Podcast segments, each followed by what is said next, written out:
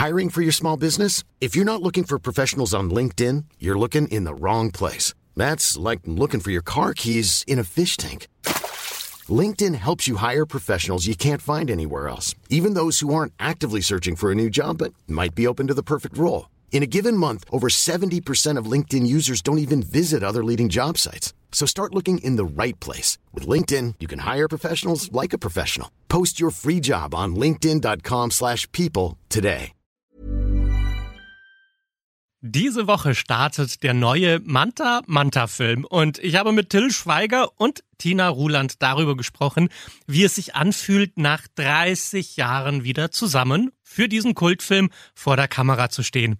Till hat diesmal nicht nur die Hauptrolle gespielt, sondern auch Regie geführt. Und wir sprechen über die Nostalgiewelle in Deutschland, ne, dass Sachen aus den 90er Jahren plötzlich zurückkommen und total funktionieren. Aber wir sprechen auch über diese krassen Autostunts in dem Film, die von dem Typen gemacht wurde, der auch die Stunts von Alarm für Cobra 11 macht. Und wir reden auch über Tills neues Projekt. Das wird eine Verfilmung des Buches Das Café am Rande der Welt. Ein Bestseller über den Sinn des Lebens. Und auch dazu hat Till einiges Interessantes zu sagen. Hier kommen Till Schweiger und Tina Ruland zum neuen Manta Manta Film. Alles gesehen. Emus heiße Tipps für Filme und Serien.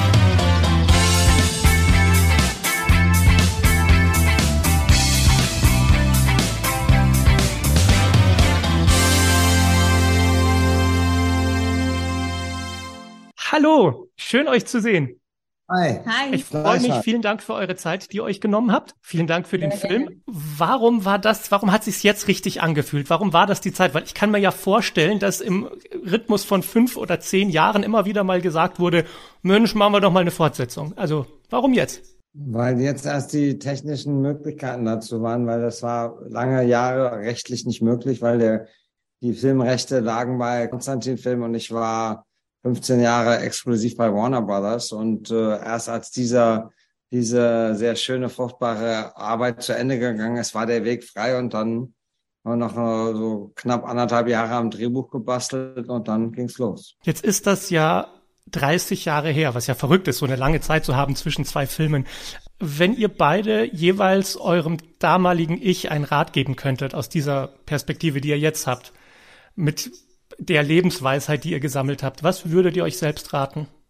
würde ziemlich wieder so alles machen, ehrlich gesagt, weil ähm, ich habe jeden Moment immer genossen und auch die etwas schwierigeren ähm, gehören dazu, weil nur dann weiß man auch wieder, wenn es besonders schön ist. Ähm, das gehört alles zum Leben dazu und sich jetzt zu wünschen, dass alle Probleme, die man so in seinem in seiner Laufbahn hatte, weggewischt worden wären oder we so gar nicht stattfinden. Ich glaube, dass das gar nicht gut für einen wäre und dass man dann gar nicht so glücklich wäre, wie man jetzt ist. Also muss sagen, ist Situation heute alles perfekt, alles genau richtig so gelaufen. Wahrscheinlich das Einzige, was ich mir raten würde, wäre, reis noch mehr durch die Welt. Till, bei dir? Ja, ich habe halt auch rückblickend einige Fehler gemacht, aber ich habe dann auch einiges richtig gemacht, sonst wäre ich jetzt nicht da, wo ich bin. Und äh, will auch sagen, unterm Strich äh, würde ich es auch wieder so machen. Würdest du dir raten, früher weniger darauf zu geben, was andere Menschen denken und sagen? Auf jeden Fall, das stimmt, ja. Ja. Wann, wann hast du das letzte Mal dich äh, mit irgendeiner Meinung eines anderen Menschen beschäftigt? Weil du wirkst doch sehr in dir gefestigt und du machst einfach, was du willst, dann, wenn du es willst, oder? Ja, ja, nee, also ich versuche natürlich schon, äh, äh, wenn ich eine Meinung habe oder ein Wissen habe oder glaube, das zu haben, andere Menschen von meiner Meinung zu überzeugen. Das klappt mal und das klappt dann auch wieder nicht. Ne? Wie wichtig war es euch eigentlich, dass der Film jetzt nach 30 Jahren sowohl für das Publikum von damals funktioniert, als auch jetzt noch neue Menschen im Kino begeistern kann? Das war mir halt sehr wichtig, weil deswegen habe ich ja auch jetzt nicht einfach den gesamten Cast genommen vom ersten Teil, sondern nur so die Key Player, ne? also den Antagonisten, den Martin Arnknecht, natürlich Klausi und natürlich Tina und habe aber wollte Platz haben für neue Figuren im Buch, weil du hast ja nur zwei Stunden oder 90 Minuten. Bei mir sind es immer mehr als 90, also eher immer zwei oder ein bisschen drüber und äh, wollte die halt füllen mit Charakteren, die auch ein junges Publikum begeistern können. Ich habe äh, vorhin bei der Pressevorführung im Kino ein, Gespräch belauscht. Da hieß es ja, es geht um, um, um Familie, um Autos. Es ist ein bisschen das deutsche Fast and Furious. Was geht euch dabei durch den Kopf, wenn ihr das hört? Das war schon, Manta Manta 1 war schon damals eigentlich so, und da waren wir ja viel eher als Fast and the Furious. Ne? Also es war natürlich natürlich nicht so aufwendig produziert wie Fast and Furious, aber und zwar witzig, obwohl Fast and Furious ja mittlerweile auch Humor äh, mit drin hat. Also ja, der Vergleich ist ganz gut. Ich, ich vergleiche es lieber mit Maverick als mit äh, Fast and Furious. Hat auch viel mit Motoren zu tun und Geschwindigkeit. Wie, wie, wo guckst du dir als Regisseur eigentlich ab, wie man Autorennen inszeniert? Also das, da gibt's ja wahrscheinlich handwerkliche Regeln, die man beachten muss. Hm, also wenn man schlau ist, und ich bin ja schlau, dann holt man sich einen richtigen Fachmann, der darauf äh, spezialisiert ist. Und den habe ich halt, mit dem habe ich schon seit Jahren, arbeite ich mit dem zusammen, den Christoph Domanski, der hat angefangen bei, äh, bei äh, Cobra 11, der hat eigentlich die ganzen Stunts gemacht. Und äh, ja, Cobra 11 fand ich jetzt von den Drehbüchern nie so prickelnd, aber die Stunts waren immer Weltklasse. Ne? Und also die sind auf absolutem internationalen Hollywood-Niveau Natürlich habe ich äh, zu Domi gesagt, Domi, ich war nie so der Autofreak, aber ich will ein spektakuläres Rennen. Go. Und wir haben wirklich mit zwei Units, also zwei Einheiten gedreht auf dem Wilsterberg. Ich habe die ganzen Schauspielerszenen inszeniert und Domi hat äh, das Rennen gemacht. Ne? Also das war dieser, die, die, dieser, sage ich mal, Credit oder diese Anerkennung, die gebührt dem Domi. Ich habe dann eigentlich nur noch gesagt, wow. Und das dann zusammengeschnitten. Ne? Aber da hat das, der hat das fantastisch gemacht. Ich habe schon gesagt, das habe ich auch in meinem Dank geschrieben im Abspann. Ich habe gesagt, das, was du in sechs Tagen gemacht hast, da hätte Hollywood acht, zehn Wochen dran gedreht, locker. Hm. Jetzt kommt der Film ja zu einer interessanten Zeit raus, in der in Deutschland schon so eine ziemliche Nostalgiewelle ist mit Wetten das Reloaded und, und irgendwie, das sind die 90er Shows. Ähm, was ist eure Erklärung dafür, warum die Zeit gerade so interessant ist und so sehr wiederkommt? Wünschen wir uns eine einfachere Welt oder woran liegt's? Ja, glaube ich schon. Glaube ich auch. Zumal damals hat man ja gedacht, das war ja so, die weißt du, Perestroika und Warschauer Pakt war weg. Warum es die NATO sich nicht aufgelöst hat, habe ich bis heute nicht verstanden. Es gab keinen Grund mehr dafür eigentlich. Aber man hat so gedacht, jetzt herrscht ewig Frieden. Dann ist Deutschland auch noch Weltmeister geworden und irgendjemand sagte, Beckenbauer, nee, wer hat das gesagt? Irgendjemand hat gesagt, jetzt mit den ganzen Fußballern, Deutschland hat sich wieder vereinigt. Den Fußballern aus dem Osten ist Deutschland auf 20 Jahre unschlagbar im Fußball. Das war die Zeit, man wusste, es wird jetzt alles Frieden und es wird gut. Alles wird gut. Und es war, die Welt war damals zumindest scheinbar viel mehr in Ordnung als heute. Und deswegen, das war auch, glaube ich, also das gestern auf der Premiere, ähm, die Leute waren, also unisono war so das, das Feedback, also neben der Tatsache, dass alle den Film toll fanden, fanden sie besonders toll und dass es ein Familienfilm ist, wo man mit der ganzen Familie reingehen kann, war es eben so, ach ja, das war so zwei Stunden mal abschalten und einfach die und einfach sagen, wie schön die Welt mal war. Ne? Wie hoffnungsvoll guckt in die Zukunft? Macht ihr euch Sorgen über Dinge oder seid ihr Grübler oder denkt ihr einfach, komm, ich lebe im Moment? Wir versuchen jeden Moment zu äh, leben, aber ich mache mir schon Sorgen, ja klar. Ja, also ich finde auch, es ist eine Zeit, äh, wo man sich Sorgen machen sollte, um auch wachsam zu bleiben, was passiert, um äh, auch eventuell äh, wirklich auch mal versuchen, selber gegenzusteuern, was einem nicht gefällt. Ähm, aber trotz allem nicht die Freude am Leben zu verlieren, das ist auch ganz wichtig. Aber man muss schon, ich glaube, man muss schon die Augen aufmachen und sich anschauen, was passiert gerade und ähm, was habe ich da eine Aufgabe auch vielleicht drin. Hm. Aber es ist eine sorgenvolle Zeit, definitiv. Ich meine, wer das gerade nicht sieht, ähm, weiß ich nicht, wo der hinguckt. Deshalb war ich auch so gar nicht so sehr überrascht, aber es hat mich so beeindruckt. Ich habe jetzt in die IMDb von dir reingeguckt, Till, und da sehe ich, dass dein nächstes Projekt das Café am Rande der Welt ist. Ich weiß nicht, inwieweit du dazu schon was sagen kannst, aber ich fand das so zeitgeistig und ich glaube, dieses Buch ist einfach so, so ein krasser Evergreen. Vielleicht kannst du ein bisschen was dazu sagen, warum, warum es jetzt an der Zeit war für das Thema vielleicht. Ja, also das, das Buch wollten wir eigentlich letztes Jahr, den Film wollten wir letztes Jahr schon verfilmen, aber das Budget ist so teuer und wir kriegen es momentan das Budget nicht hin. Also ob wir den Film drehen, steht in den Sternen. Ich finde das auch einen ganz tollen Roman. Ich liebe das, ich liebe auch das Drehbuch, aber momentan liegt es an der Finanzierung. Hm. Was glaubt ihr, warum das Buch so erfolgreich ist? Also warum fragen wir uns gerade mehr danach, was da Sinn von dem Ganzen soll? Hatten wir vor 30 Jahren, als der erste Manta Manta war, einfachere Antworten auf die Frage, was wir hier machen? Nee, ich habe eigentlich schon als Jugendlicher mich gefragt, worin der Sinn des Lebens besteht. So gesagt, der Circle of Life ist doch eigentlich der, du bist, du bist als Kind entmündigt, ne, hast nichts zu melden, dann bist du kurz erwachsen und dann bist du in charge, ja, also dann, und dann wirst du alt und dann wirst du wieder entmündigt.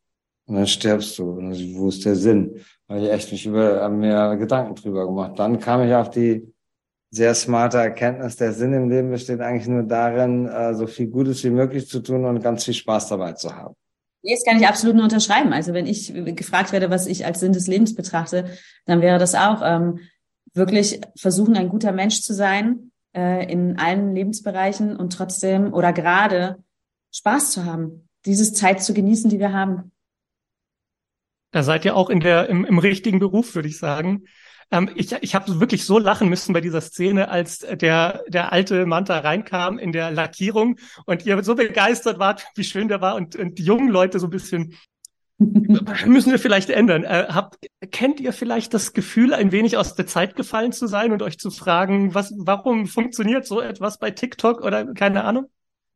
Ja, total. Und deswegen also wenn, wenn die Mücke zu ihrem Vater, wenn sie aus der Werkstatt fährt mit ihrem Freund sagt, Papa, du bist so peinlich. Was meinst du, wie oft ich das gehört habe ey, im richtigen Leben? Ja, ja. Aber ich bin wahnsinnig gerne peinlich, ehrlich gesagt, meinen Kindern gegenüber. Ja. Hab einen Heidenspaß dabei. Till, du hast ja mit äh, Quentin Tarantino schon gedreht und du kennst ihn ja auch. Er hat jetzt gesagt, jetzt kommt sein zehnter Film raus und das war's dann. Kannst du nachvollziehen, warum ein Regisseur so sowas macht? Also warum sagt man, ich mache genau zehn Filme und dann nichts mehr? Und hast du irgendwie für deine Karriere auch so, ein, so eine Art Deadline gelegt? Nee, ich mein, mein Vorbild ist Clint Eastwood, der ist jetzt über 90 und der haut immer noch ab und an einen richtig geilen Film raus. Und mein Quentin macht alle fünf Jahre einen Film. Der, der guckt sich ja auch erstmal ein Jahr lang alles an, was er da gedreht hat, weil der geht nicht ich schneide ja meinen Film, während ich drehe. Er guckt sich gar nicht an, was er gedreht hat. Und er dreht von jeder Einstellung irgendwie 20 Takes oder 15. Und dann sitzt er ein halbes Jahr in seinem Haus, in seinem Hauskino und guckt sich alles an und macht sich dann Gedanken, wie er das schneidet. Die Zeit hätte ich gar nicht, ne? weil ich mache das viel zu gerne, Filme. Ich könnte gar nicht fünf Jahre warten, bis ich meinen nächsten Film mache. Und ich möchte so viele Filme machen, wie es noch geht, weil das ist mein Leben, das macht mir die größte Freude mit vielen Menschen, die ich liebe, zusammen kreativ zu sein und was zu erschaffen. Ne? Aber wenn er da jetzt seinen zehnten Film macht und dann nie wieder einen machen will, will ich erst mal sehen, aber dann sein Wort hält, ey. Weil es dann doch kribbelt. Guckst du dir dann deine Filme auch nicht nochmal an? Wenn sie im Kino sind, gucke ich sie nicht mehr an, weil dann habe ich sie tausendmal schon gesehen im Schneiderraum, in Stückchen, am ganzen Stück dann so hin und her, dann in der Tonmischung. Und habe ich die so oft gesehen, dann, ich gucke dann noch eine Zeit lang, also gehe ich in die Kinos, schleiche mich rein heimlich und gucke, wie die Leute reagieren.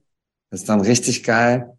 Wenn so 800 Mann krölen oder wenn 800 Mann heulen, äh, dann weißt du, es hat funktioniert. Ist geil, das ist das tollste Gefühl auf der Welt. Aber dann will ich den Film auch nicht mehr sehen. Dann habe ich echt die Faxen dicke. Und dann sehe ich ihn Jahre später durch Zufall mal beim Streaming oder im Fernsehen und dann denke ich so, oh, ja, würde ich halt genauso nochmal machen. Oder ich denke, ah, die Szene, ja, die würde ich halt anders machen oder so. Aber ich freue mich dann, wenn ich das sehe. Was war bei den Dreharbeiten diesmal euer, keine Ahnung, hattet ihr so einen Lieblingsmoment oder irgendeinen krassen Flashback, wo ihr sagt, okay, daran werde ich mich erinnern? Auf jeden Fall, wo der erste, der alte Manta aus dem ersten Teil, das war so kurz vor der Hälfte vom Dreh, als der reinkam, das war, da haben wir alle Pipi in den Augen gehabt, also die damals dabei waren. Ja, ne? das war wirklich ein ganz besonderer Moment. Und das ist so faszinierend. Da kommt ein Auto rein und man, man ist total gerührt und emotional ähm, fasst es einen irgendwie. Und ich glaube, das Witzige ist, wenn im Kino, wenn der Manta das erste Mal da ist, passiert genau das mit den Zuschauern auch. Vielleicht als letzte Frage noch, was, was ist denn eure Erklärung dafür, warum dieser Film damals so funktioniert hat? Warum er so den Zeitgeist getroffen hat? Es war der erste deutsche Film. Der Bernd Eichinger war der erste Produzent, der sich hingestellt hat und gesagt hat, ich will Filme fürs Publikum machen. Ich will nicht Filme machen für eine elitäre Intelligenzia. Ne? Also vorher hatten wir das Oberhausener Manifest und haben die Regisseure gesagt, wenn mein Film mehr als 1000 Besucher hat, dann habe ich was falsch gemacht, weil dann erreiche ich eine Masse, aber die Masse ist dumm. Und ich will ja nur die Elite erreichen. Das war so Ende der 60er, Anfang der 70er. Und, und der Bernd war der Erste, der gesagt hat, ich will Publikum erreichen. Und dann hat er den Film gemacht. Und das war eine Art Fast and Furious. Fast and Furious meets American Graffiti. Und das war der Zeitgeist. Es war nicht die Manta-Witzwelle, die war schon zwei Jahre vorbei. Es waren auch nicht die Mantas, sondern es war dieses Lebensgefühl von dieser Clique. Das war der Erfolg von dem Film. Was wahrscheinlich auch dich in deiner Karriere dann beeinflusst hat, oder? Der, der ohne den Film wäre ich nicht da, wo ich jetzt bin, weil das war mein erster Kinofilm und ich war der Hauptdarsteller und äh, die Kritiker haben es in die Tonne getreten, aber das Publikum hat es geliebt. So ist das Leben. Vielen, ja. vielen Dank für dieses sehr schöne Interview. Ja. Danke, dass ihr euch die Zeit genommen habt. Dankeschön. Alles gesehen. Emus heiße Tipps für Filme und Serien. Jeden Freitag neu. Dieser Podcast ist eine Produktion von 955 Charivari, Münchens Hitradio. Planning for your next trip? Elevate your travel style with Quince. Quince has all the jet setting essentials you'll want for your next getaway, like European linen, premium luggage options, buttery soft Italian leather bags, and so much more. and is all priced at 50 to 80% less than similar brands. Plus, Quince only works with factories that use safe and ethical manufacturing practices. Pack your bags with high-quality essentials you'll be wearing for vacations to come with Quince. Go to quince.com/pack for free shipping and 365-day returns.